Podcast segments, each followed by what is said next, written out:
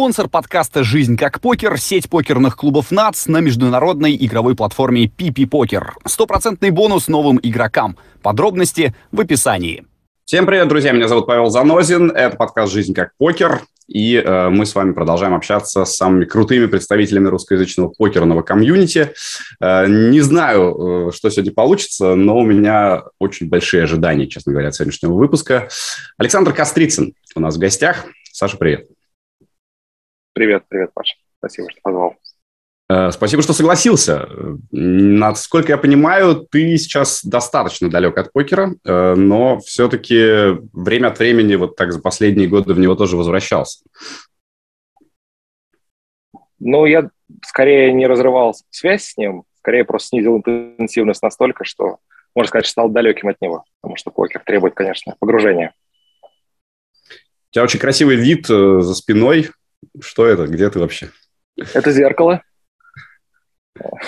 Оно отражает пхукетское какое-то побережье в Таиланде. То есть тепло, хорошо и красиво. Замечательно. Я потому что удивился времени э, нашей встречи. Я думал, неужели ты встаешь так рано? Неужели это что-то такое связано с образом жизни? Оказывается, это просто другой часовой пояс. Э, хорошо, тогда расскажи, что сейчас э, главная твоя деятельность? Чем сейчас ты в первую очередь занимаешься? Сейчас процесс такого перехода от... Э, для начала пять лет занимался философской практикой для интереса, то есть это набор каких-то эм,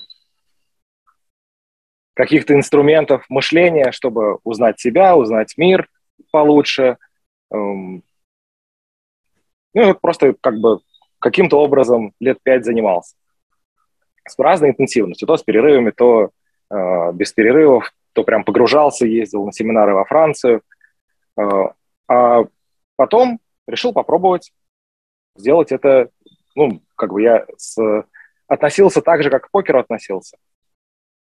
С таким страстным удовольствием, что я погружался с головой, и целиком покер был так фоном. Лет пять он так был достаточно фоново. Несмотря на то, что я больше всего в него играл, но он был фоновым. А потом подумал, почему не попробовать эту страсть переделать что-то не только как хобби, а чтобы это было какой-то деятельностью. И зная многих ребят, многих друзей, не только друзей, и коллег бывших, и вообще из других областей людей, казалось, что есть какая-то большая э, зияющая дыра, в которую я случайно заглянул, открыл, приоткрыл дверку, а там оказалось просто какой-то целый мир. И кажется, что у меня есть какие-то возможности для того, чтобы эту дверку э, приоткрыть кому-то, кого-то, может, заинтересует, он тоже вместе со мной в нее бы вошел. И начал делать какие-то штуки по рассказу о том, что это такое, что, что это дает, что это не связано с академической философией, что это ближе, ближе к покеру, чем э, ко многим другим деятельностям. Эм, и сейчас, вот в этот момент, возможно, произойдет вот-вот, пока еще это э, только, только начало, э, поэтому особо подробно про это не хочу говорить, но, возможно, произойдет переход от того, что я просто что-то рассказываю, делюсь тем, что есть, к созданию какой-то устойчивой среды или платформы, а, где каждый может э, в своем темпе посмотреть, интересно ему или нет, и э, что-то что поизучать. Правильно ли я Думаю, понимаю? Что звучит что... очень... Не, звучит интересно. Я просто пытаюсь понять практическую э, значимость этого. Правильно я понимаю, что это, ну, по сути, познание себя, познания окружающего мира, но это э, не помогает решать какие-то глобальные проблемы, типа как остановить войны, как сделать людей счастливыми и так далее.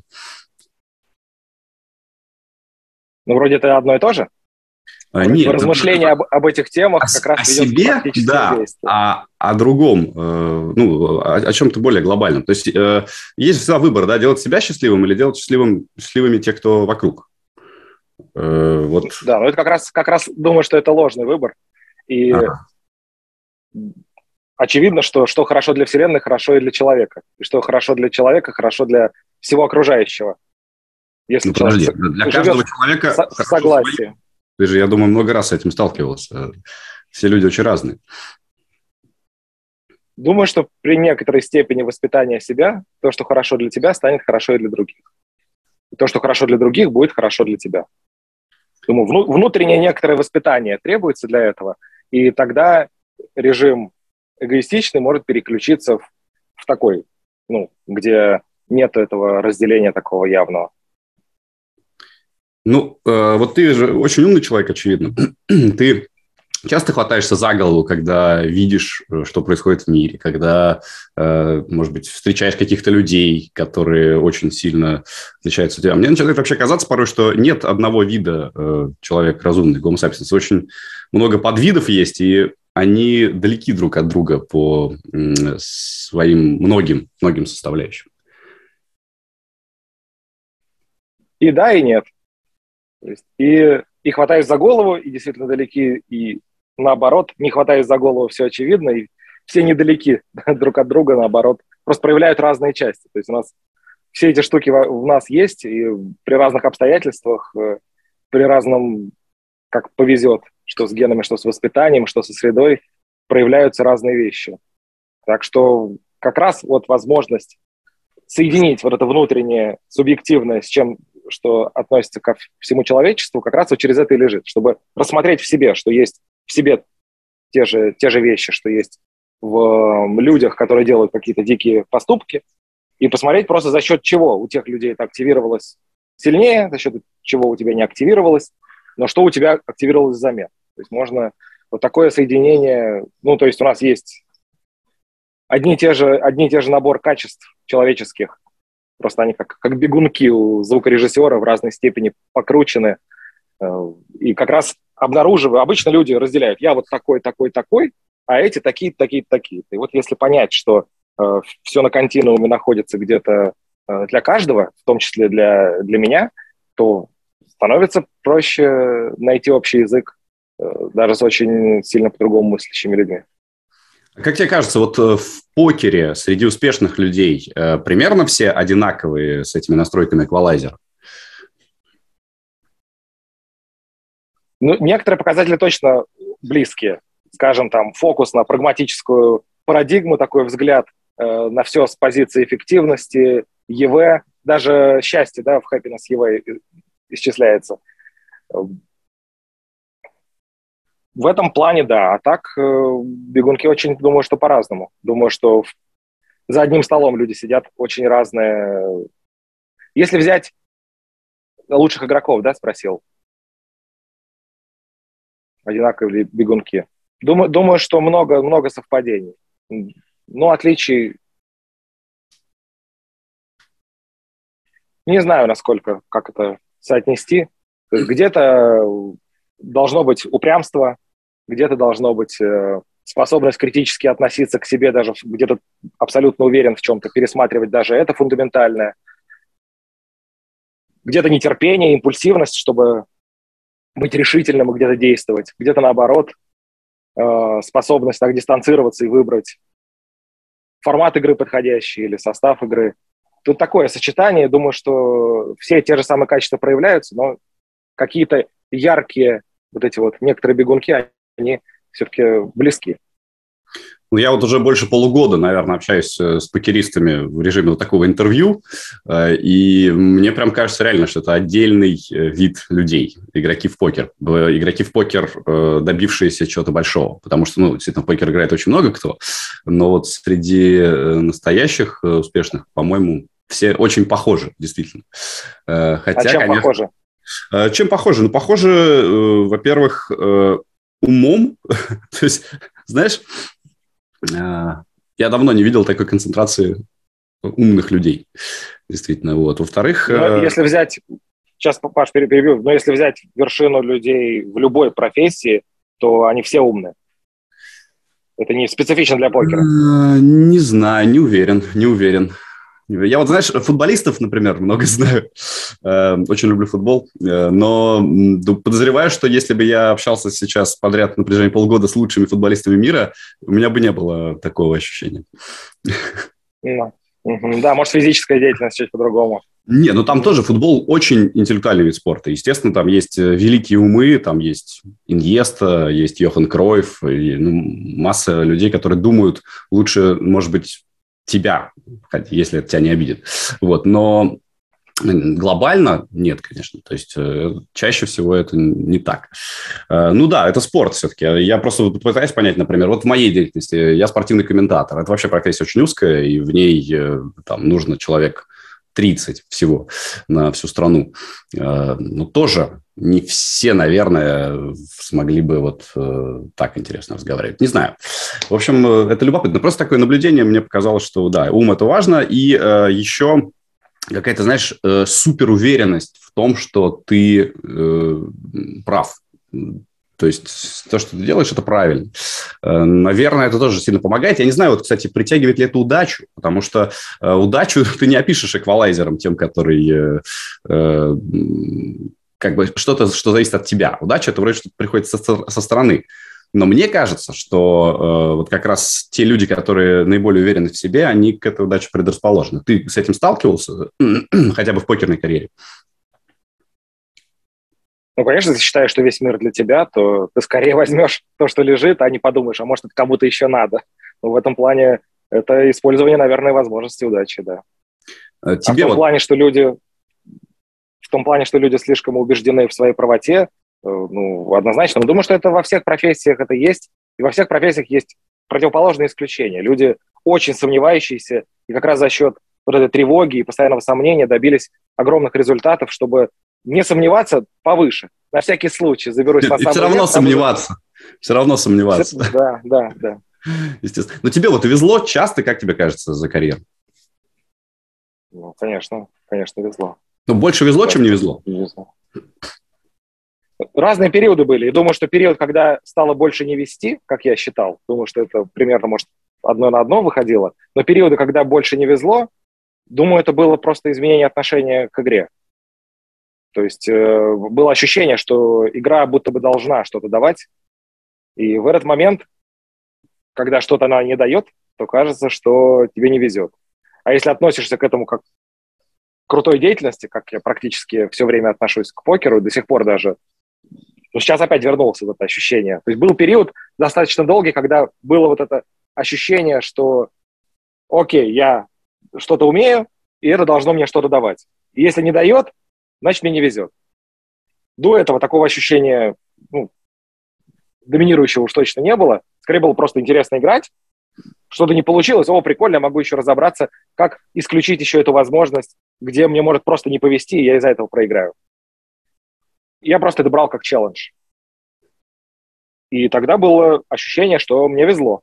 И сейчас это вернулось. Сейчас ощущение такое, что как вообще сам покер, оказаться в нем в нужное время, познакомиться с нужными людьми и оказаться в нужных составах, играх, э, суметь э, где-то там неизбыточно профокапить. И, конечно, это везение.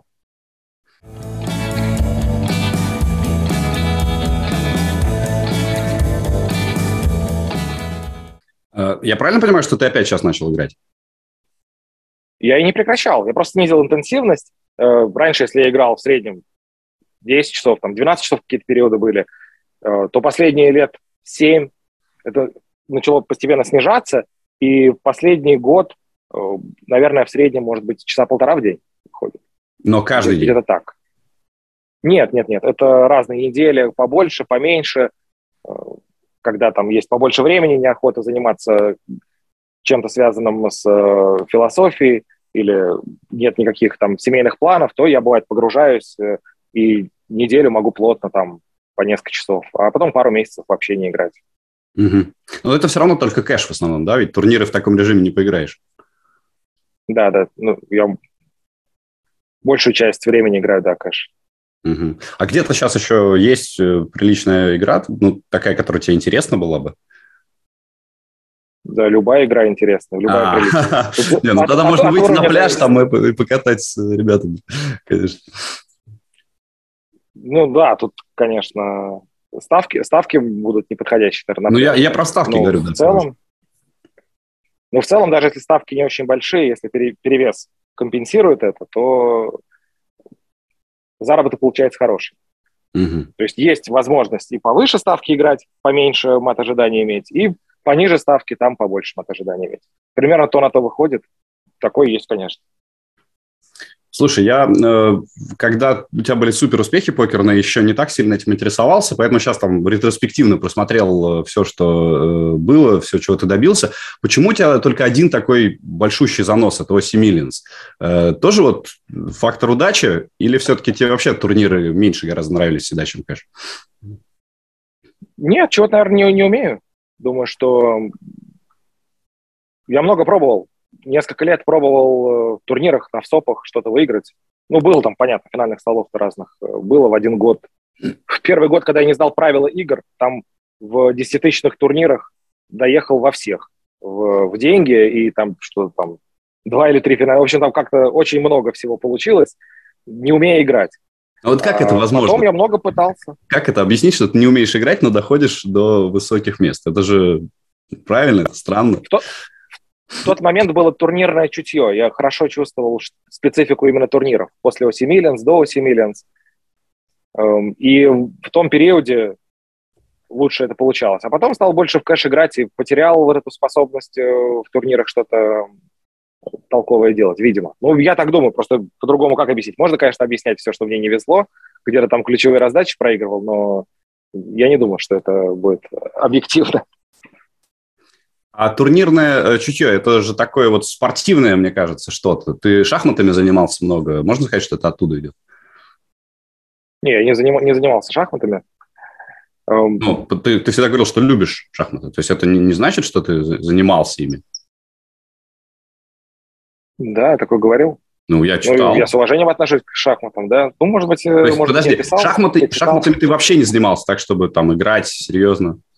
Ага. Нет, нет, нет. То есть только киберспорт был, был тем, что можно связать со спортом? Да, в подростковом возрасте был киберспорт. Поэтому, короче, спорт здесь мы отметаем как э, фактор турнирного чутья. Эм, да нет, наверное, это применимо и в том же Старкрафте, когда ситуация похуже, подумать, каким образом найти этот путь, чтобы все-таки все перевернуть, Э, найти какую-то брешь в стратегии соперника, даже в целом при его доминации, взять и, и выиграть. И наоборот, когда ты доминируешь, чтобы не упустить, нигде никакую брешь не пропустить. Думаю, это похоже в покере, что я сейчас не очень помню, что в Старкрафте, но вот такое у меня от него осталось впечатление, что это про это. И в покере то же самое. Додавить, суметь, наоборот, не упустить, и, суметь не упустить и, наоборот, перевернуть, где как получается. Ждать возможностей, не, лишний раз не э, ввязываясь в какие-то качели, которые просто имеют шанс выбить тебя из турнира, но в лучшем случае там удвоишь или утроишь стек. Интересно, что вот как раз из StarCraft, я так понимаю, из Warcraft очень многие в покер туда перешли. Э, это прям было массово как-то, да? То есть вы общались между собой, договаривались, говорили, о, смотри, какая классная игра. Или как это происходило? Не знаю, никогда не был частью какого-то комьюнити, где мы все договаривались. А, наверное, в Старкрафте, может, когда подростком был, может, и было там что-то. Многие пришли. Я читал новости, которые выкладывались на портале Старкрафтском, и э, оттуда пришел. Но не то, что мы вообще не решили, о, давайте попробуем, мы такие старкрафтеры. Я в своем Волжском, Волгоградской области сидел, играл в Старкрафт практически один. Несколько друзей, там кто-то подключалось, там куча было каких-то там отборочных соревнований, куда там то москвичи кто-то приезжал. И В общем, это было какое-то отдельное какое-то существование от э, всего комьюнити. В покере то же самое. А что, не Волском... знаю, пришли к тому, что... Да-да. В Волжском, скажи, как это происходило? То есть ты приходил в какой-то компьютерный клуб и играл? Потому что я не был там, но мне кажется, это какой-то очень маленький город, да? 350 тысяч населения, не, не прям маленький, э, но играл в основном дома. А если в компьютерном клубе, ну это школьный возраст. Я сейчас не, не очень помню, что это, не, не знаю, насколько это Э, интересно мне в первую очередь. Э, что-то дома я тренировался. В StarCraft я тренировался, играя из дома. Играл с корейцами и в разных кланах. Там был. Вот, в, вот эта э, субличность э, именно старкрафтская этого вот игрок, игрок StarCraft, он существовал в интернете, но mm-hmm. в живом комьюнити, в взаимодействии э, с людьми почти этого не было. Мы общались только вот дистанционно, не зная даже, как другие люди выглядят. Но в то время еще не было ни зумов, ничего там, что там ICQ было, MSN. Ну, там, наверное, интернет какой-то хороший должен был быть, потому что я вот не помню, мне кажется, у меня в четвертом-пятом году еще не было такого высокоскоростного интернета, хотя я жил в Нижнем Новгороде, где миллион жителей. Побольше даже, чем Да, да. Ну, вот это было одной из причин, почему сложно было тренироваться нам на российском каком-то уровне. Потому что интернет, да, ну, модемы все эти были, да. И, звук, и, звук, помнишь хорошо. сейчас вот это подключение модема? Просто, мне кажется, ночью... Да. Да. Ну, вот мне кажется, как раз это про отношения, вот это удачи и неудачи, что теми категориями тогда и не мыслишь, когда просто нравится процесс, то плевать там, что там медленный интернет, мне там не везет, кому-то там повезет, или там, о, мне повезло, у меня получилось там, не знаю, э, сеть настроить, и теперь я буду быстро играть. Вообще такими категориями мысли не было. Мы в теннис настольно играли, просто дверь с дедушкой клали, откру... убира... скручивали ручку и играли целыми днями. И во дворе, ну, не всех обыгрывал, но на приличном уровне играл, а там ребята играли с тренерами занимались, ну, то есть постоянно. И вообще не было такого представления, эх, вот бы у меня было там, не знаю, ракета какая-нибудь особенная. Никто играл все деревяшками, все играли в StarCraft там дурацкими мышками на медленном интернете. Э, и в покер то же самое, что как бы делаешь, делаешь, что вот оно происходит с тобой, ты как-то тут делаешь э, какие-то вещи. И если все идет как не надо, и целый год ты проигрываешь, ну, значит, просто такая ситуация, и ты просто продолжаешь искать ключи, крутишься там, пытаешься что-то подобрать, какие-то ключи, чтобы это по-другому пошло. Но мыслями, что мне должно повезти, чтобы это так случилось, или вот мне сейчас не везет, ну, может, такие, конечно, слова такие звучали, но чтобы серьезно их прям вот воспринимать, э, ожидание, что вот оно, период пошел хороший, плохой, такое вряд ли такое было. А ты на Старкрафте наверняка же ничего не зарабатывал, потому что тогда это было невозможно. Да. Один, э, чтобы оплачивать интернет, я взял одного ученика. Мне написал э, Олег, человек, я не знаю, как, как его зовут, просто Олег, я знаю, что это Олег. Дяденька, тогда еще, да, я подросток, там, сколько мне там, 15-14 лет, не знаю. Э, дядь, дяденьке этому было под 40, наверное. И он с коллегой играл в StarCraft. Вот этого постоянно обыгрывал. И этого Олега это бесило. Из Питера. Очень приятный человек. С детьми такой. Вообще просто какой-то приятный человек. Но вот эта вот вещь его бесила. И он говорил, слушай, давай э, как-то потренируй меня, пожалуйста. Я с удовольствием тебе заплачу. Я говорю, мне вот на почту пересылай деньги, чтобы я интернет себе оплачивал, мне этого достаточно. И я его тренировал, и он, его, он стал его обыгрывать. В общем, такой, такой заработок, если это назвать можно заработком, э, такой был. Прекрасно. Начало тренерской карьеры как раз. Коучинговый. Да.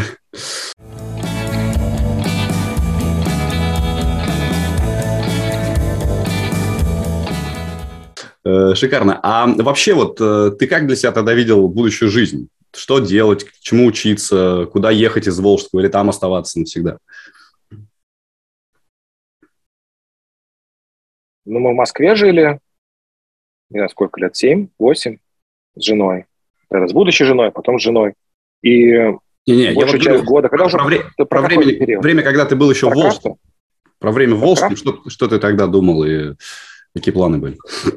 Да, но время Волжского, оно вернулось потом. Когда, когда у нас родились дети, первая дочка родилась, когда 10 лет назад, то мы переехали опять из Москвы, мы вернулись, мы перестали путешествовать так много, э, то мы ездили большую часть года где-то, э, мы вернулись в Волжский, чтобы они с бабушками, с дедушками побыли. 10 лет назад построили там дом. Ты уже, ты уже был известнейшим человеком, богатым, все такое, да, и ты, и ты переехал в Волжский. Да, но это не, не вопрос э, статуса или чего-то, это вопрос взаимоотношений детей и бабушек-дедушек, что это важная такая составляющая, которая нужна жизни. И ну, у нас хороший дом, мы также путешествовали, годовалые дети все, ну, то есть мы, путешествие снизилось количество, но не намного. Много ездили, но вот сама пози... точка, из которой мы все это осуществляли, это изменилось с Москвы на Волжский. Как интересно. Слушай, ну э, расскажи, там действительно комфортно можно жить или нет? Потому что э, это же Волгоградская область, да? То есть в Волгограде я был, э, ну, мне кажется, там специфически, но есть что-то хорошее. Но Волжский, я думаю, должен быть ниже по уровню, чем Волгоград.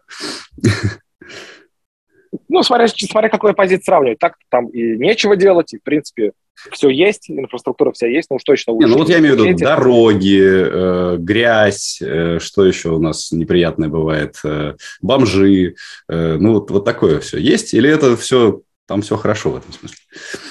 Потому что в разных российских ну, районе... регионах по-разному. Да. да, в том райончике, где, где, мы, где дом, там такого нету, э, да и вообще, в принципе, бомжей, я не, не помню, наверное, это больше про Нью-Йорк. Не знаю, чем про, Волжский. Ну, не знаю, я не особенно искал. Наверняка можно найти, может быть, больше, чем везде. Но, по-моему, нет. И дороги сейчас классные. Сделали очень классные дороги. Вообще удивительно просто. Это что в Волгограде, что в Волжском. Супер. Есть Это чемпионат мира по футболу, я думаю, помог немножко. Да, да, но в Волжском еще раньше началось, и позже еще продолжается. Как я понимаю, что это все до сих пор там все разметки, все, все прекрасно. Ну, если говорить про архитектуру красивую, то, конечно, там уродство. Если говорить про музеи, там ничего нету. То есть культурная жизнь такая. Ну, для этого и путешествия есть, и выезды и по России, и не по России. Угу. Ну, то сейчас на Пхукете ты просто зимовку проводишь или надолго поехал? Посмотрим. Пока, пока думаю, что годик, годик по, дети поучатся. Вот до конца года этого поступили в это школа, тут классные школы вообще. Это, конечно, с Волжским э, не, несравнимо. Вот, ну, посмотрим. Поучимся здесь. Э, потом. Насколько нам здесь понравится. Мы никогда не жили на море. Много как туристы, там на месяц приезжали, на три недели. Э, но именно жить, именно такую бытовую жизнь еще не, с ней не знакома. Сейчас вот мы месяц здесь побыли, совершенно в других э, представлениях, ну, вообще изменилось видение того, что такое жить на море, насколько все от влажности э, портится, что везде какой-то там, чуть двери оставишь закрытыми, везде какой-то запах формируется, вещи не сохнут, э, куча живности, немыслимое количество. Вот от таких варанов, входящих прямо вот здесь под ногами. В общем, какие-то какие вещи, наверное, те, кто э, на Таиланде раньше бывал, может быть, для них неудивительно, но когда живешь здесь, и это вокруг дома ходит, это, в общем, несколько новый опыт. А у тебя дети имеют право голоса, когда вот вы говоришь, ты говоришь, ну, поехали в Таиланд жить? Это твое решение или они тоже могут на это влиять? Влиять, конечно, могут. Мы что-то обсуждаем, говорим, рассматривали другие варианты. И, ну, финальное решение с женой принимаем, где-то я больше принимаю где-то какие-то области. Она, а так дети, конечно, говорят, обсуждаем. Если что-то они добавляют в дискуссию ценного, то, что мы не рассматривали, э, плюс они рассказывают о своих предпочтениях, то э, мы это учитываем, ну, стараемся учесть. Ну, как правило, просто варианты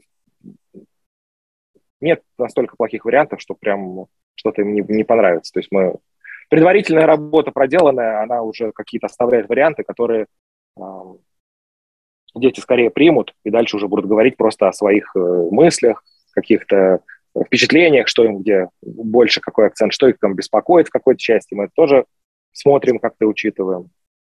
Все равно приходится бросать друзей, там, привычную жизнь, язык. Наверняка на английском, да, в Таиланде все преподается. Детям? Да. Да, да. Дети, дети переживают. Сейчас вот такой период, они только вот неделю как э, учатся, ну, мы от, убрали лимит из телефона на, на WhatsApp, так что могут они общаться с друзьями там, и по видео, и так. Эм, но все равно, конечно, скучают. Друзья, тут все, все на английском. Хотя русских приехало много, и часто по третье класса русские. Эм, вот, ну, в той школе, где, где они, там, там меньше, меньше русских. Но тяжело но думаю, что все окей будет. Нравится. Слишком хорошее э, выстроенное образование. Какие-то развлечения. Они говорят, там, слушайте, а мы не учимся. Они приходят и между собой говорят, ну, вы, вы тоже не учитесь. Они в двух разных, в двух разных школах. и тоже не учитесь, да, не учимся. И, в общем, все они играют, они думают, что они играют. Потому что действительно они учились э, в достаточно такой э, интенсивной, сложной школе, а здесь это просто халява. Четыре дня в неделю домашние задания, все в играх, какие-то лидерборды, играешь там математика, просто что-то складываешь, что-то решаешь, решаешь, решаешь, получаешь какие-нибудь монетки, меняешь цвет там э, цвет юбки или футболки, что-то там происходит, а вроде бы ты и не, и не учился, а домашнее задание сделал. Вот у них там по, эм, по чтению задание было придумать двух богов. Они проходят э, древние мифы в Древней Греции. И придумать, наверное, двух богов, придумать им особые свойства, написать там их особые сверхвозможности, сил, ловкость, там, скорость и уязвимости, нарисовать их, сделать карточки. И, в общем, у них в конце недели вот они играли в игру по вот этим вот, воевали друг с другом, типа там Magic the Gathering, какое-то созданное с нуля вот за неделю. Там в понедельник они одно делают, в среду они там развивают, все это забирают, вырезают, чтобы это было э, уже прям готово для игры, и в пятницу соревнования. И вот так, вот так каждый предмет, какие-то вещи мне, это удивительно. Хочется Шикарно. подсмотреть, хочется походить, походить туда, да. Да, хочется самому так поучиться, потому что, э, ну, не знаю, как у тебя было, в нашей школе все было максимально классически. Э, и вообще, вот я так думаю, ведь совсем же недавно все это было у нас. Ну, там, я закончил школу в 2005 Ты, наверное, так же, да, примерно? В каком? Да, не примерно помнишь? так, наверное. Не помнишь? Не помню. Я 86 -го года я нет, не, значит, года, значит, ты пораньше. Года значит, истории. Нет. В третьем или четвертом. Вот. И, э, ну, не было вот какого-то такого варианта, что, типа, сейчас так будет все легко и свободно. Надо было идти, если бы, не знаю, как э, у тебя не было бы покера, а у меня случайно не возник бы конкурс комментаторов, который бы привел меня в итоге в э, вот эту выдающуюся профессию, в которой тоже можно ничего не делать, а делать только то, что нравится, э, то я не знаю, я вообще не понимаю, как э, люди обычные живут. Вот знаешь, которые, представляешь, ходят на работу, они там с 8 до, до 5 в офисе, у них только суббота, воскресенье, выходной, надо как-то отоспаться, прийти в себя. У меня вот друг работает э, пресс-секретарем банка.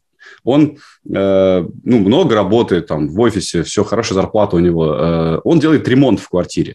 Так у него нет времени, чтобы делать этот ремонт, поэтому он э, все выходные проводит вместе с рабочими, все будни он работает. Все, жизни никакой нет, не остается. А, тяжело живется людям. Что по этому поводу философия говорит, кстати, интересно. Наверное, больше психология, наверное, скажет, да и философия, я думаю, что одно и то же скажет, что все, все делают, что хотят, выбирают то, что, то, что им подходит. И, ну, конечно, есть крайние случаи, когда э, война или когда голод да. или в какой-то стране ты оказался, тут что-то не повыбираешь. Ну, можно все равно какие-то вещи развивать, чтобы когда ситуация улучшится, что э, воспользоваться этой ситуацией позже. Конечно, не в каждый момент возможно иметь всю свободу воли, но в целом направление, конечно, если э, товарищ э, пресс-секретарь банка и ему не хватает времени на ремонт, то значит в гробу видал он этот ремонт. А банком ему быть пресс-секретарем нравится. И все. Так что... А у тебя с комментированием тебе нравится, ты кайфуешь, и ничего не, что менять-то? Поэтому, не, менять точно каждый... ничего, ничего не хочется. Да. Просто э, странно, почему не все так живут. Вот это начинаешь удивляться, как можно жить как-то иначе. Да, кто-то кто просто верит, что у него нет выбора. Большинство так думаю. А кто-то недостаточно хочет. Ну и, конечно, крайние случаи, когда не, невозможно. Как, как минимум на каком-то этапе жизни так, такое, думаю, у всех бывает. В детстве так вообще ничего выбора нет у ребенка. Куда там родители его потащат, туда он пойдет. В какой он там садик пошел, в школу пошел, такое все и происходит. Вот, а, но можно готовиться к, к пенсионному возрасту. У кого-то есть возможность готовиться к 30-летнему возрасту, когда свобода открывается. Кто-то, кому-то повезло, он в 20 лет уже может выбирать побольше, чего делать.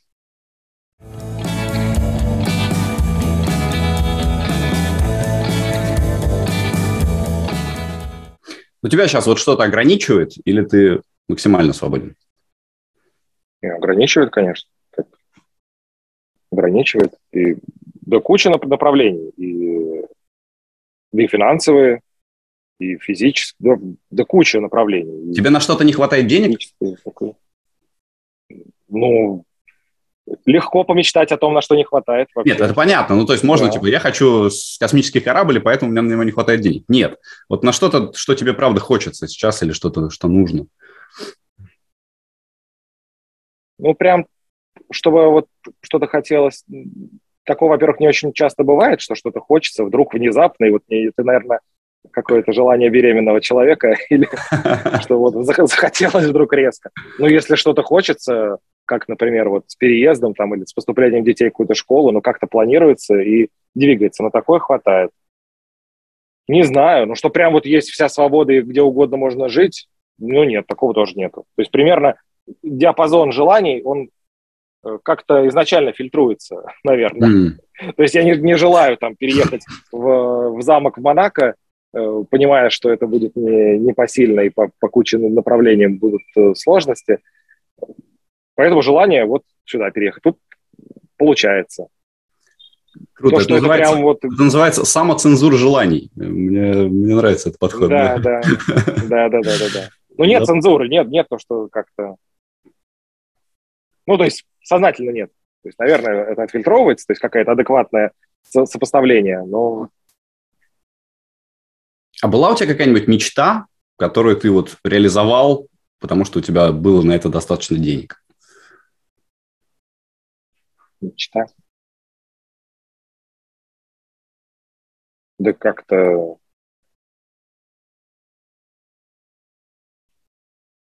Да нет, все каким-то естественным образом, образом шло, то есть больше возможностей появлялось, больше какие-то э, использовались возможности. Не знаю.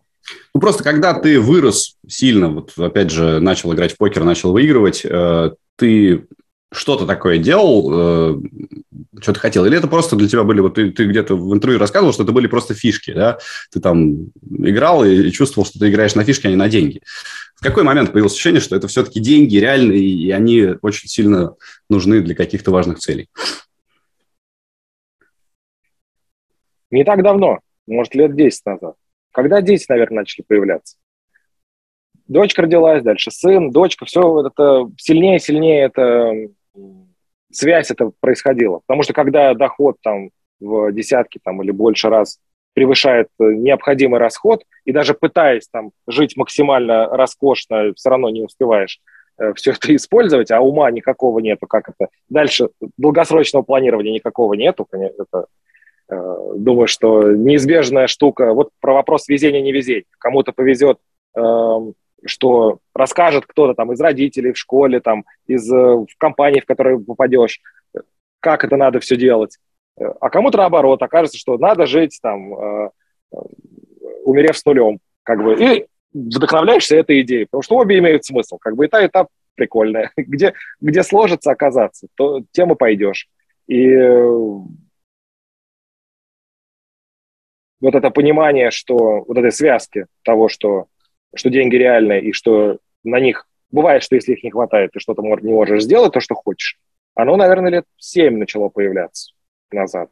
Сейчас я ощущаю вполне явно в какие-то моменты, не то, что это мечта какая-то или что прям что-то хочется и не получается, но на ценники мы смотрим. Был период, что я не помню вообще, кучу лет не смотрели никогда на ценники нигде. Там мишленовские звезды в ресторане или какие-то, сколько там, не знаю, машина стоит, или какая-то вещь. Ну, в общем, как-то это не, не, не смотрится. Не то, что я их что-то такое накупал, но и не думал, что это может быть ограничивающим фактором. Просто как, да неразумно, нафиг нужно, не буду. Куплю вот такую. Или там что-то вот это. Просто не, не потому, что мне э, кажется, что это, э, что нету денег, или что э, в общем, просто да не нужно. И, а сейчас связка более явно видна. То есть, когда там э, Да, ну сейчас вот особенно с переездом. С переездом сейчас э, такие затраты приличные, неожиданно приличные. Тоже так обо- обострилось представление. Но в целом все, все нормально. Ну какой чуть пик какой-то, который идет дальше, выравнивается. Э, ничего, ничего такого критичного.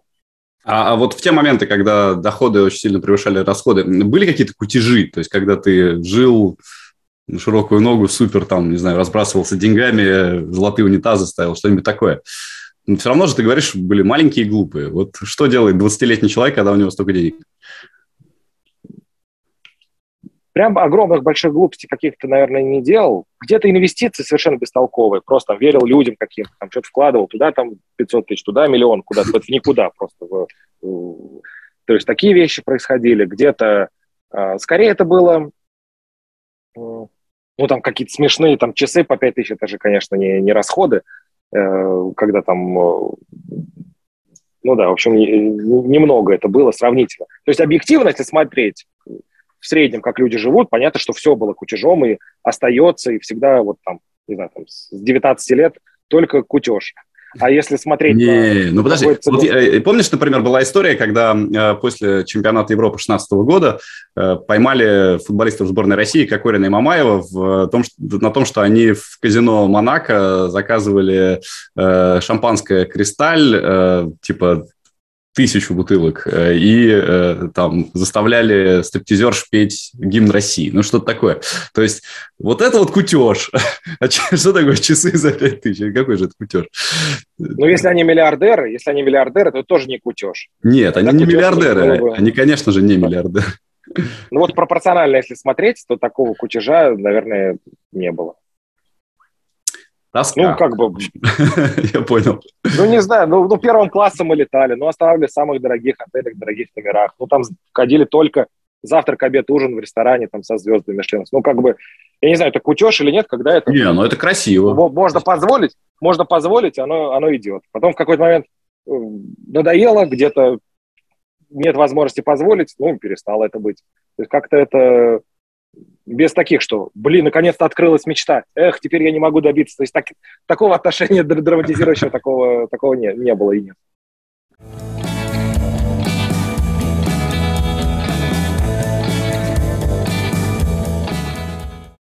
А, ты помнишь полет после, э, домой после того, как ты выиграл Оси Миллионс в 2008? Нет. Нет? Потому что, в смысле, был пьяный или потому что что? Не помню, я, я очень мало вещей каких помню. У меня ну, память очень... Это не было для тебя супер событием? Типа, вау, круто, я занес почти 2 миллиона долларов. Ну, было событие. Но что прям таким переворачивающим. Ну, уже тогда в Ring же игры такие же, такие суммы разыгрывали. Mm, то есть это было просто одно из таких событий? Да, да, ну, значимое, значимое событие. Приятно, что именно турнир, что как это происходило атмосфера в Австралии великолепная, как там нас принимали, как в целом там все было до выигрыша. То есть после это великолепно, а до это и до было. В общем, э, просто ну, классные впечатления от какого-то какой-то вещи. Но что это именно сумма денег что-то изменила? Ну, ну нет, тогда же мы уже, там, не знаю, год, наверное, игры в Golden Ring были. На Tilt эти 200-400 там по 12 столов. Кажется, что уже тогда были. Может, может чуть позже началось, не помню. Угу. То есть тогда вот как раз было ощущение этих фишек, да, что, что вживую, что в интернете это все одни и те же э, фантики, по сути. Ну, не, не то, что совсем фантики, но это какой-то ресурс, которого у тебя там, не знаю, там в какой-то игре тебе надавали золото очень много. Ты понимаешь, что это вроде бы ресурс. Но если тебе надо там построить какие-то штучки, ну, ты строишь, было там 353 тысячи каких-нибудь монеток, стало там 348 тысяч. И потом ты что-то делаешь, оно зарабатывается как-то. То есть вроде бы это деньги, ты понимаешь, что оно используется. Но что прям связь, что вот у меня сейчас 4 тысячи каких-то монеток, и я построю на 3200 что-то, и теперь у меня будет, э, я не знаю, что, вы, что выбрать, построить, такого не было. Угу. Вопрос выбора не, выбора не стоял. То есть если сложно выбрать, то можно и то, и то взять. А можно что-нибудь взять. Или просто что говорят, что лучше, вот, ну, окей, возьмем это, пускай переплатим. То есть вот так выбор происходил.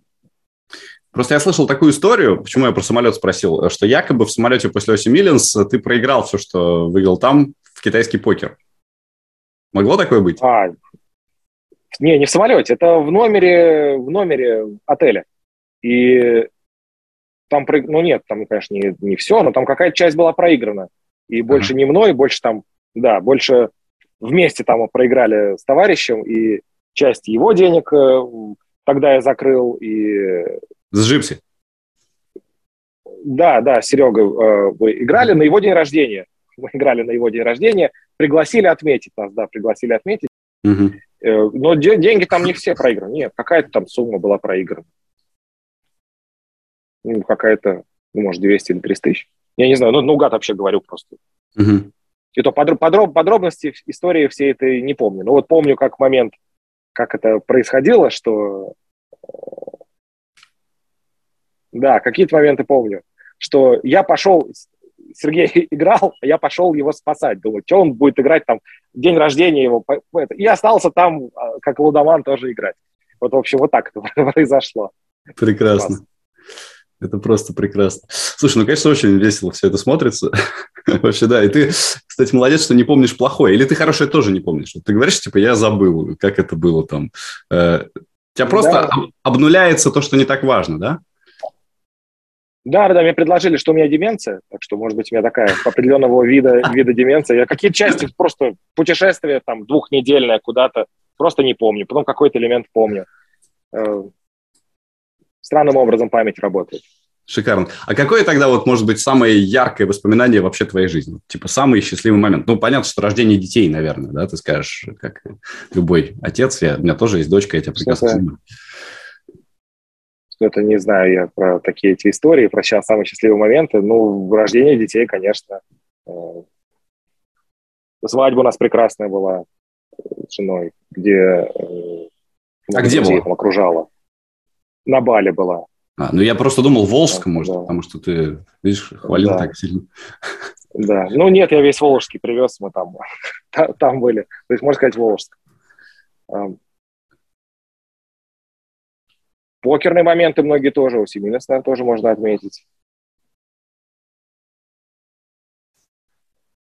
Ну, какие-то эпизоды, которые ничего не скажут. Э, то есть они, ну, как бы, домашние какие-то какие личные эпизоды сейчас как-то всплывают, но они совершенно вне контекста, они свои. А вы с женой в Волжском месте жили, то есть она тоже оттуда? Um, ну, с маленького, там, с двух лет, там, там с года она ага. в Волжском, да.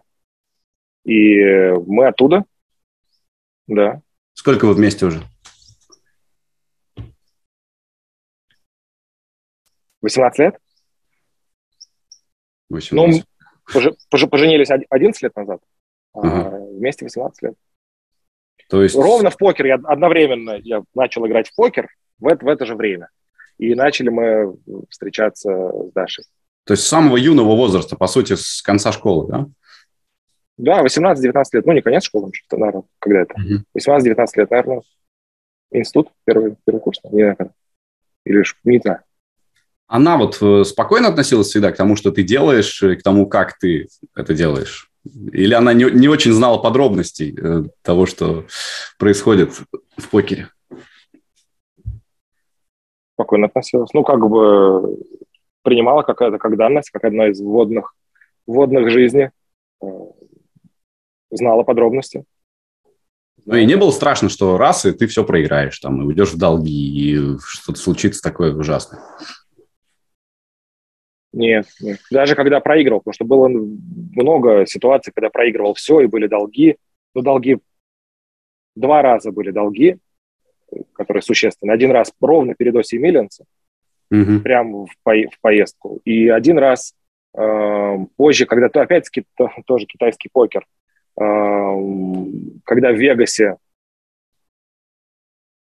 лет шесть, наверное, назад, тоже там мошенническим образом обыграли. Но это тут дело не везение, не везение, это глупость и жадность. Хотелось э, много миллионов заработать, а в итоге много миллионов проигралось, и образовался долг. Вот два периода эти были, но даже в эти периоды не было э, со стороны жены каких-то моментов, что, ну, то есть, что может быть, я работаю и исправляю ситуацию, то есть, как бы, это, это очевидно, когда там, по 18 часов в день занимаешься тем, чтобы исправить такую ситуацию, если вдруг дурак наделал, а таких вещей много было.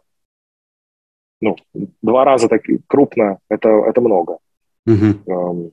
Вот, ну, вроде всегда было сомнение, что все проиграем или что там дальше чего-то не будет, такого, наверное, не было. То есть ты тогда на оси Миллион ехал, по сути, отыгрывать долг? Да нет, это просто тогда вот именно ощущение фишек живой без странной работы. И в плане заработка, и в плане проигрыша. Ну, сейчас отрицательный баланс каких-то там фишечек. Ну, как бы, ну, наколотим фишечек попозже. Э, например, может было турнир сыграть. Ну, не, турнир не доехали, ну, может там что-нибудь попробовать в интернете поиграть. Ну, с микролимитов пойдем подниматься.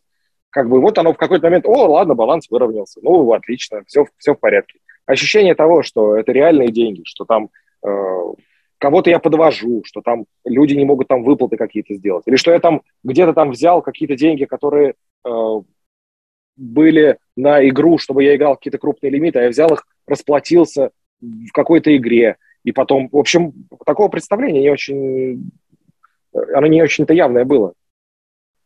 А к тебе никогда не приходили там угрожать, может быть, э, или пытаться выбивать как-то этот долг? Или это все быстро разрешалось достаточно? Ну, какие-то там было несколько таких эпизодов, было дурацких, но они не очень сильно в памяти. Ну, как я помню какие-то элементы, э, что-то там, э, всякие криминалы каким-то образом пытались что-то получить, там, э, где-то какие-то даже получали, э, ну, что-то, что-то незначительное. Но больше там, что... Э, не, ничего там такого, мне кажется, ничего никогда и не было, чтобы повезло. При этом Golden Ring как раз э, был все-таки достаточно криминальным местом, как мне кажется. Не, не, очень Нет? приличное место. Ну, приличным, ну, да. Оч- там, очевидно. Там играли люди, которые были связаны с этим. Э, не, не думаю, что прям... Ну, наверное, наверняка. Наверняка во всех крупных играх... Э, ну вот э, Дмитрий Лесной... Казино, в казино. Дмитрий Лесной лично мне рассказывал да. как раз про эту историю, что то есть, там было очевидно, что это люди из криминального мира. Ну, он намного лучше разбирается. Думаю, что скорее стоит ему скорее поверить. Я этого не видел. Я видел, что это люди... Наверняка у них какие-то там дела, может, и были. Но что это... Конечно, были однозначно прям вот э, какие-то люди из э, криминала. Это очевидно, некоторые были. Но это процент меньше, чем в бизнесе, чем просто в казино, э, чем на улице вот здесь вот э, на Пхукете, наверное, вот среди богатых людей, думаю, что меньше процентов. Ну, сейчас уже, может, не знаю. Может, сейчас э, везде все снизилось. Но что прям такая концентрация, что я прям вот с гангстерами тут такая игра, тут пистолеты лежат, ну, как бы нет, такого не было. Все люди вели себя очень прилично, даже самые уважаемые, мощные какие-то люди э, каким-то образом относились там к 20-летнему мне э, как- как-то нормально, так что я не понимал, э, угрозу, которую потенциально они для меня, например, могли бы содержать. А так ты не знаю. выпендривался там, вот, когда играл? То есть ты чувствовал, что ты намного сильнее поля, и ты можешь делать все, что хочешь? Выпендривался, да. Но там не, это же игра не только... Там же несколько слоев взаимодействия. Игра – это один из слоев. Другой слой, слой – это как за столом разговора происходит. Дальше, что там помимо э, самой игры, там, распределение долей, какие-то дела, помимо игры, вот, взаим, взаимодействие одновременно происходит на этих э, слоях. Если у меня была доминация на уровне игры, то э, там я, конечно, и выпендривался, там какие-то э, делал э, вещи совершенно глупые, то есть просто из... Э, ну, наверное, какие-то просто какие-то желания как-то там где-то э, потешить эго где-то просто там по... Да, наверное, потешить эго. То есть вот так, такое, так, такие вещи, конечно, происходили совершенно бестолковые с точки зрения мат-ожиданий. И ну, например? Это сказывалось. Ну, я готов был повышать ставки сколько угодно. Вот сколько они называют, э, столько повышаем. То есть это уже не имело смысла, это просто э, становилось отрицательным по мат-ожиданию для меня. То есть я начинал рисковать всем, что есть на счету, например. Ну, как бы, ну и пофиг, зато у него шансы какие-то появляются. Потом, ну, вслепую поставим там каким-то большим суммам, ну, давай поставим. Где-то были действия, что э, блефовал там, где я знал, что меня вскроют крупной суммой, э, понимая, что потом это скажется как-то. Но на самом деле это больше было желание э, в это верить. То есть там просто был бестолковый блеф где-то. И из раза в раз. То есть не просто там... Просто мне хотелось проблефовать. Нет, ну ладно, мы другим подкусываю, подкусываю, подкусываю, потом на никуда. Подкусываю, подкусываю. То есть была такая игра. Интересно было просто быть в этом процессе. Это не, не серьезный заработок денег. Это отношение к покеру не как э, к не как игре, где надо заработать побольше, а это просто ну, такой вид, вид игры. В теннисе, там, не знаю, можно играть, э, где-то пытаться там под, подкрутить что-то, где-то там выбежать э, поближе, чтобы как-то сыграть остро, э, что будет, очевидно, невыгодно, если играешь на очки, если это соревнование какое-то серьезное. Но это может быть весело в дружеской компании. Вот все так, было, вся игра была такой. Поэтому со мной интересно было играть.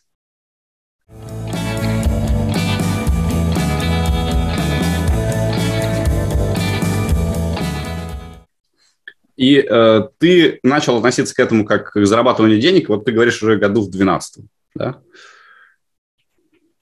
Это годами не меряют. Ну, наверное, да. Ну, ты сказал, Нет, когда, денег всегда, когда всегда там дети начали появляться, когда все стало серьезнее, или нет, или я неправильно понял? Не, правильно, правильно понял, правильно понял. Всегда относился как к зарабатыванию денег, просто как будто бы, э, чтобы заработать денег, надо, не знаю, отнести пиццу вот напротив в дом, отнес, тебе дают миллион долларов, и ты потом на них э, что хочешь делаешь. Как бы там, или, ну, как бы, то есть просто настолько несоразмерно усилием, соразмерность усилием и затратам, она позже появилась. Когда ну, зарабатываешь, не знаю, тысячу долларов заработал, а потом идешь и крутейшему специалисту из другой области платишь 30 долларов. Вот эта такая несоразмерность, она долго присутствовала. Но и сейчас, как бы, то есть это вещь, совершенно дикий перекос э, профессии покера и других э, профессий, где люди умнее, более усердные, могут зарабатывать там, в 50 раз или в 100 раз меньше. Угу. Думаю, что так, так просто устроено. И я про, про выпендреж не, не, до, не доответил насчет того, что несколько, некоторые слои есть взаимодействия, что на уровне игры, может быть, э, там я и выпендривался. Но на уровне взаимодействия слов, там у меня где-то было еще... Э, там несоразмерность была гораздо больше. Там я ни, никакого статуса не имел, просто какой-то пацан. И то, как я там разговаривал, это было, конечно, возмутительно. То есть это было просто... Это даже и не смело, не, не как-то там э, амбициозно, это просто бестолково было. Вот. Но я как бы говорил, будто бы на равных. То есть представляешь, что будто бы все, все это на равных есть, где-то там мог там поспорить, настолько поспорить, что как бы нифига, не, не будет так. Никому там, не знаю, там на более на другом уровне взаимодействия, когда там просит какую-то долю, говорит, не, ничего не дам. Просто нет, я не даю доли. То есть вот так, такого формата взаимодействия, которое просто не, не согласуется с адекватностью. Короче, немножечко хамил, да, я так понимаю. Ну, если вот объективно смотреть, то это по статусу тому, в котором я был, и статус человека, это было хамство. Так я напрямую не хамил, конечно, как никогда, чтобы хамить. Ну да, мне просто кажется, что ты довольно вежливый, вежливый человек. Э, и... Да, да, довольно, довольно вежливый. Может быть, это изменилось в последнее время, но тогда точно был довольно вежливый. Понятно. Э, а как вообще ты попал туда? Вот как 20-летний парень оказался в голден ринге? Как-то с Серегой, не знаю, с Джипси. Угу. А, ну как, как? В, через Red Star. Игра была на Red Star. И там была машина вот по этой доставке пиццы за сумасшедшие деньги. То есть просто нажимал, там, при, приезжал в Москву, я там, например, в казино проигрывал, потом возвращался на Red Star, там каких-то по копейкам играя, просто обратно все, все зарабатывал. А потом эти же люди каким-то образом пригласили, не помню как. Ты помнишь? А клуб был сначала. Первый раз вот э, какой-то большой поход в живое казино или там живой покерный клуб, потому что все равно, наверное, это волнительно должно быть как-то. Это прошло больше полжизни. Я не знаю, ну, какие-то это истории, истории из детства. Как, когда вот первый раз был окружающий мир, как, какие вот ощущения? Когда возвращался с Олимпиады, что чувствовал? Как будто это из другого мира истории. Я понимаю, что подкаст про, про покер, но для меня это... Я сейчас какие-то выкапываю просто какие-то штуки, которые... Эм, ну, когда-то они, конечно, вызывали много чувств, но сейчас я их просто... Э, как будто открытие альбома со старыми фотографиями. Да, нужно да, вспоминать, да. кто здесь, кто здесь тут бабушка, кому тут кому приходится, а что подарила и связала, и что это был за праздничек, на котором я стою на кубике. Это может быть прикольно, но несколько, несколько сложно. Так. Первый раз казино. Ну, в Короне это было. В Короне играли какие-то игры. Мы играли в Короне. Первый раз вживую. Шангрилу тогда еще не пускали. Там, по-моему, 21 было. Mm-hmm. Я через пару лет только приехал туда. А в Корону я приехал первый год игры. Играл, играл там ты же, наверное, был, был вообще всегда одним из самых молодых. То есть там все равно казалось, что покер – это игра каких-то таких уже прошаренных людей. Вот э, как тебе кажется, почему именно тебе в этом возрасте, очень юным, удалось? Кажется, моего возраста у многих людей. Вот сейчас посмотреть э, профессионалов э, американских и, и российских, вот этот период где-то 86 -го года, там плюс-минус пару лет, очень много топовых профессионалов э, этого возраста. Видимо, совпало какое-то окошко возможностей в этой игре, в, игре вход этот, там, что человек уже успел какими-то навыками обладать, э, научиться чему-то там, не знаю, по математике, по психологии что-то понять, э, и еще не успел погрузиться глубоко в другую какую-то профессию. Какое-то вот такое окошко совпало. Там всякие там Айк Хэкстон, Джанглмен, Скотт Сивер, ну, куча народу перечислять, вот они 8, Бен Толлеран. В общем, куча народу, они вот этого возраста, э, и из, из русских тоже, тоже многие очень. Золотой Ну да, был самым молодым. Золотой да, был самым, самым молодым, как и они были, в, каждый в своей тусовке самый молодой, да. Вот а вы с ними, кстати, вот с иностранными звездами покера вообще много общались? Э, ну, так вот, в удовольствие, не, про, не просто потому, что играли вместе. Можно сказать, что с кем-то у тебя приятельские отношения? Да, да, со многими приятельские отношения. Э, с некоторыми людьми очень близкие отношения, достаточно дружеские. Э, да, например, немецкий игрок, э, по-моему, он имя, ну, его знают как Рауль Гонзалес mm-hmm. в интернете, Волькер. И э, вот с ним мы дружим много лет.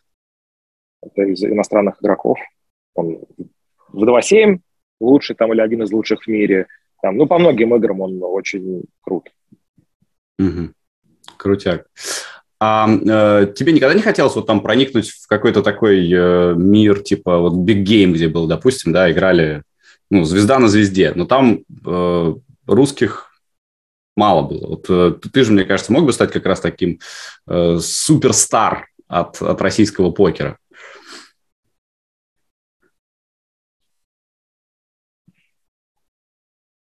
Наверное, это позже уже начало так сильно развиваться. То есть был период там High Stakes Poker, тогда у меня доступа никакого не было никаким людям. Потом что-то было связанное с, э, как этот канал называется, покер что-то там. Ну, покер After Dark был период, потом какой-то еще сейчас канал, он, по-моему, до сих пор действует, какой-то есть телевизионный в Вегасе у них студия рядом с э, Мандарином. Покер ТВ, ну как, какая-то, в общем, ну, какой-то, PokerGO, PokerGO, да, PokerGO. У них там крупные игры эти шли, и там туда вот тогда у меня уже появился доступ, возможность, но там не просто попасть, очень большая очередь, там нужно было много таких э, подковерных решений должно было быть предпринято, каких-то там взаимодействий, не только не подковерных, больше таких вне игровых взаимодействий. Мне было не очень это, наверное, стоило моих усилий, мне не хотелось это делать. Вот. Но просто оказаться там, конечно, здорово. Хотелось. Хотелось оказаться, потому что это очень выгодные игры. Угу. Вот как именно, как именно в плане турнира, что это такое статусное что-то, и вот под софитами.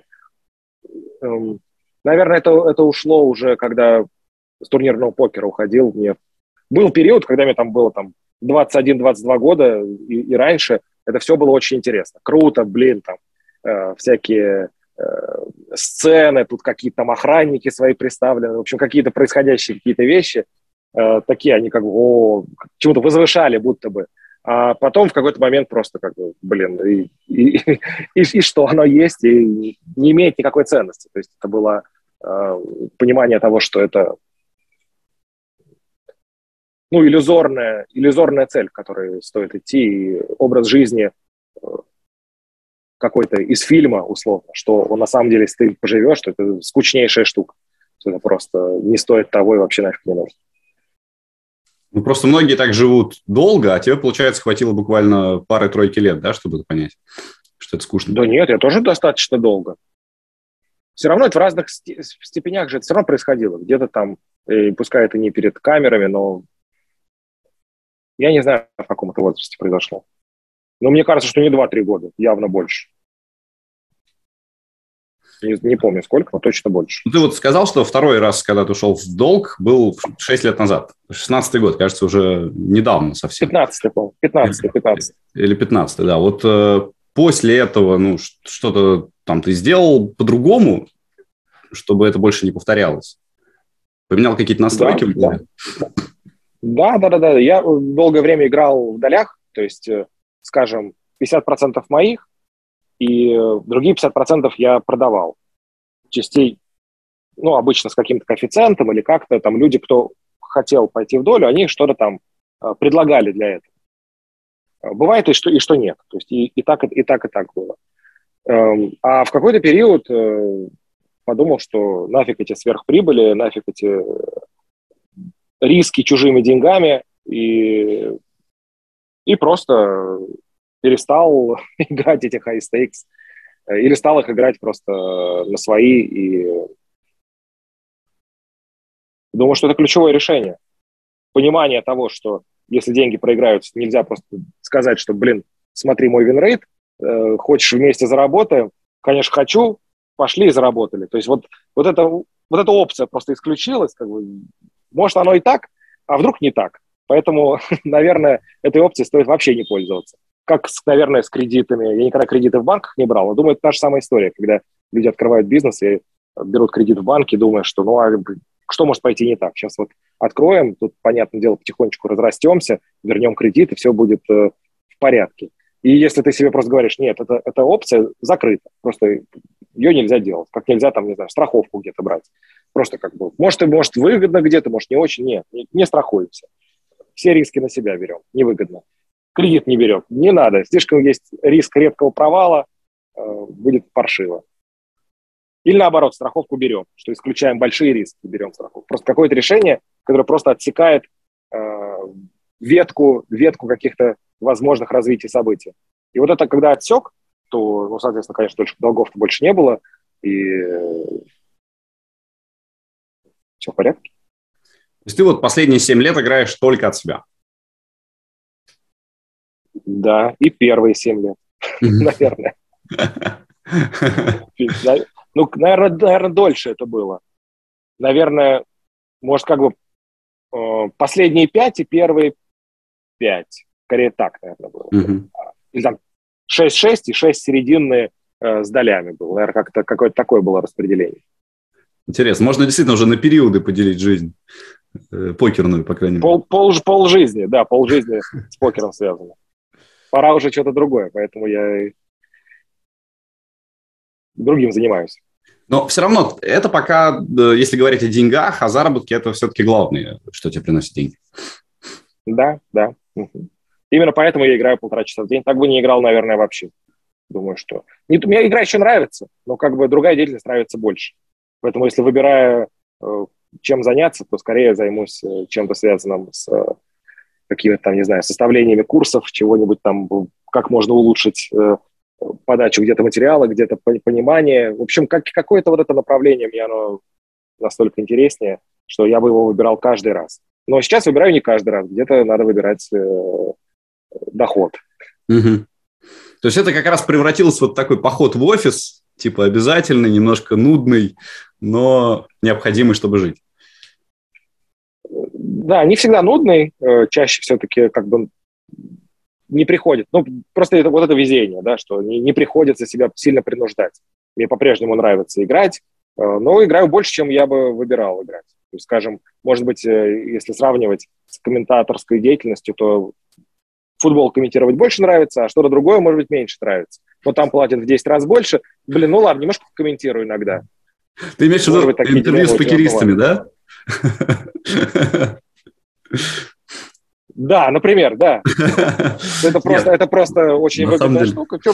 Не ужасно, нормально, тоже интересно. Вот. Но я бы лучше продолжил делать то, что мне больше нравится. Вот, наверное, то же самое. Тут скорее наоборот, за интервью с покеристами платят гораздо меньше, но это интересно, черт возьми, поэтому э, разговариваем. Это ну, тогда вот получается, что футбольные комментаторы, комментирование футбольных матчей, оно э, связано с этим с покерной деятельностью моей. Немножко да, да я согласен, потому что тоже, вот как и у тебя, у меня уже, конечно, это все не настолько эмоционально и ярко, как это было, когда я начинал, когда каждый матч казался супер событием, когда, господи, чемпионат мира в России был вообще, я не могу вспоминать, потому что это... Вот ты, ты, я тебя спрашивал про самые яркие события в жизни, я просто тот месяц 18 года поминутно могу вспомнить. То есть для меня это было супер счастье. И потом такой, пуф, и понимаешь, что больше так уже никогда не будет. Больше не будет никогда такого супер интереса к этому. Ну и ладно, действительно надо что-то новое искать.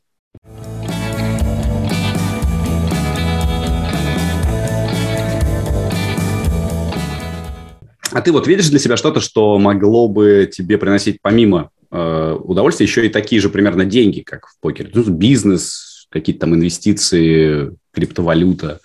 Или сейчас уже деньги не так важны, может быть? Деньги важны не в таких количествах, такие, конечно, не, не нужны. Деньги, амбиции значительно снизились в этом плане. Стало какое-то ощущение, то есть раньше, говорю, выбор происходил так, что что существует лучше, ну окей, возьмем. Если что-то существует лучшее, что мне не по, не по карману, то оно мне просто не хочется. Думаю, да, как самолет там, да, или, не знаю, какая-то супермашина какая Нафиг она нужна. А, Сейчас снизились эти вещи, то есть хватает каких-то вещей хороших, где-то побольше, где-то поменьше, и на эту сумму вполне, думаю, э, реально заработать и не покером. Говорю, что в процессе сейчас раздумий и каких-то действий, э, связанных с тем, чтобы сделать более систематичной э, вот эту деятельность, связанную с мышлением. То есть это будет какая-то школа, курсы? Как это будет выглядеть? Пока немножко воротит от этих всех слов, э, школы и курсы, вот, поэтому, вот, но вдруг, с другой стороны, я вижу ценность этого. Надо только подумать, каким образом это будет э, связано с э, эффективным вот этим прохождением этой дорожки от э, А до Б, а не с теми неприятными чувствами, которые вызывают э, слова курсы, школа. Вот. Так что такая всегда, всегда дилемма, как, э, как бывает с маркетингом тоже, что вроде бы и, и рассказывать надо, а с другой стороны, а что рассказывать, будто тухлые помидоры продаешь. Приходите сами, смотрите. Но это так не работает. Поэтому приходится всегда какой-то искать какие-то вещи, которые соединяют эти две реальности. Знаешь, у нас был, когда Артур Мартиросян, знаешь, кто это такой? Да, вот, и он э, говорил, вот я никогда не вел стримы, у меня в эфире говорил, но сейчас все, я собрался, я сейчас буду делать первый стрим, ребят, вот все заходите на канал, через неделю будет первый стрим. Вот, он все анонсировал, не было никакого стрима, и так с тех пор не было ни одного. Э, вот, и действительно, может быть, лучше сначала сделать, а потом уже что-то говорить, конечно. Э, да. Так что, когда э, появится как-нибудь это мы назовем, школа философии Александра Кострицына. Об этом все и так узнают. В этом и дело, что она не должна быть школа Александра Кострицына. Это должна быть штука, которой люди просто смогут инструментом пользоваться. И плевать, чья она. Mm-hmm. Ну, посмотрим. посмотрим. Не, много это уже есть. То есть тут э, не, это не, не мечта. Пока а просто, один, я думаю, насколько Один этим занимаешься? Или какая-то есть группа друзей, может быть? Эм, помогают много друзей, кто-то из энтузиастов людей, но в целом основное все один. То есть помощников много, кто просто из э, хороших побуждений, потому что самим это интересно, они подключаются на разных этапах, разные вещи делают, и часто друзья оказывают, ну, и жена, и друзья оказывают какую-то эм, ну, поддержку такого уровня, что будто это, это их штука, что мы все вместе делаем. Вот. Но если посмотреть, если они перестанут что-то делать, если я перестану что-то делать, то дальше ничего двигаться не будет. И поэтому можно сделать вывод, что это делаю я. А жена у тебя чем-нибудь занимается профессионально, работает, или она просто жена и мать? Нет, занимается, занимается. Она занимается и режиссурой, и видеоартом, и... Сейчас я не знаю, про что можно рассказывать, что не рассказывать. Лучше я лишнего не буду рассказывать. Она... Угу. Что связ, связанное с творческим, разные, разные штуки, связанные с творчеством. Э, это выставки современного искусства, какие-то галереи, в общем, какие-то какие вещи, связанные с творчеством, а подробнее это книга. Шикарно, шикарно. Слушай, это интересно. Просто э, это прям ну, необычно, мне кажется, что э, жена покериста связана с современным искусством. Класс. Почему? Ну, не знаю. Мне, кажется, что ну, это какие-то разные уровни мышления. То есть э, это же супер творческое что-то, а у тебя должно быть супер практичное. Да, да. Тут не знаю, насколько Нет? можно сказать, что, что, что, что покер-философия не творческая, сложно сказать. И что творчество не практично, совсем тоже сложно сказать. Разные элементы, все пересекается. Думаю, что не настолько полярны эти миры, и очень хорошо они вместе идут. Эстетическая, прагматическая сторона. Думаю, что все... Наоборот, мне кажется, что это вполне типичная ситуация, когда э, там муж занимается больше бизнесом, жена больше творчеством, искусством. Кажется, что, по крайней мере, в моем представлении о реальности это, эти вещи нормально существуют.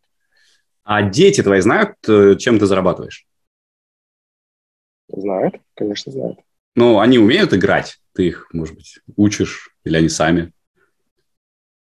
Нет, нет, не учу играть, но где мы там что-то играем, какие-то другие игры, то, конечно, в принципе, э, они знают. Ну, другие, в смысле, дурака? Подходов. Или во что? Или во что? Не в, не в, не в, карточ, не в карточные, настольные игры. Угу. Это сознательно, что ты их не учишь, или просто они сами пока не интересуются? Ну, старшим 10 и 8 лет, думаю, что рановато. А что ему играть? Э, просто могу сказать... Сложно вот, организовать. Мои да, дети, да. наши дети с женой, э, когда видят, что я там играю в покер или что я разговариваю о покере много, говорят, а ты нас когда научишь? Во сколько лет ты нас научишь играть? Э, я говорю, ну, давайте там, пока вам, наверное, еще непонятно будет, но хотя бы лет там 8-10 как раз, вот, как у тебя. Им сейчас 6. Э, и поэтому не праздный вопрос. По сколько лет пора учить детей играть в покер? Не знаю, ну, захотят, а что не, ну, можно научить? А я не, не, вижу, не вижу причин учить, не вижу причин не учить.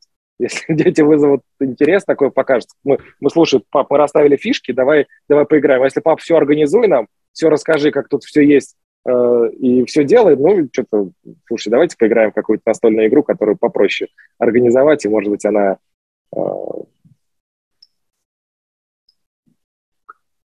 турнир, да, наверное, что это можно сделать? Турниры должны быть с детьми? Ну, либо турнир, да, либо просто, чтобы они смотрели, как ты играешь, и ты им там на пальцы... Они смотрят. Они смотрят, спрашивают. У меня сын приходит, спрашивает, он любит посидеть, бывает, посмотреть, если я играю. Э, спрашивает, говорит, а тут что, что это за игра? О, Бадуги, интересно. Да. Прекрасно. А какая, кстати, твоя самая любимая вообще из всех покерных? Нет? Не знаю, все нравится. Все нравится, серьезно? Да, да. Интересно, как, как, так же, как и не, не покерные игры, тоже нравится. Просто нравятся игры. Те, где можно хорошенько подумать, где есть сильный соперник, с кем интересно посоревноваться умами, э, где можно притормозить какое-то желание импульсивно, импульсивно действовать и найти более хорошее решение. Мне нравятся эти вещи, где такой вызов внутренний происходит. Класс. Саш, безумно интересный разговор. Честно, я бы его продолжал и продолжал. Потому что мне кажется, что э, я задал процентов 20 только вопросов, которые хотел задать. Но у нас время достаточно ограничено, и никто нас не будет смотреть э, три часа. Вот, поэтому, э, может быть, сделаем вторую серию как-нибудь, если ты не против. Потому что любопытного всего много. Очень. Вот. А пока э, я тебя спросил бы о том, э, хотел бы ли ты кого-нибудь увидеть в нашем подкасте, э, потому что у нас э, гостей много разнообразных. Может быть, ты следишь сейчас за миром вообще покерным каких-то мы упустили. Нет, вне, вне этого мира совершенно не, не знаю, что происходит в покере. Но вот из твоего поколения, то, из, те, из тех, кто тогда в конце 2000-х поднялся, кто, как тебе кажется, самый яркий еще человек, с которым обязательно надо поговорить?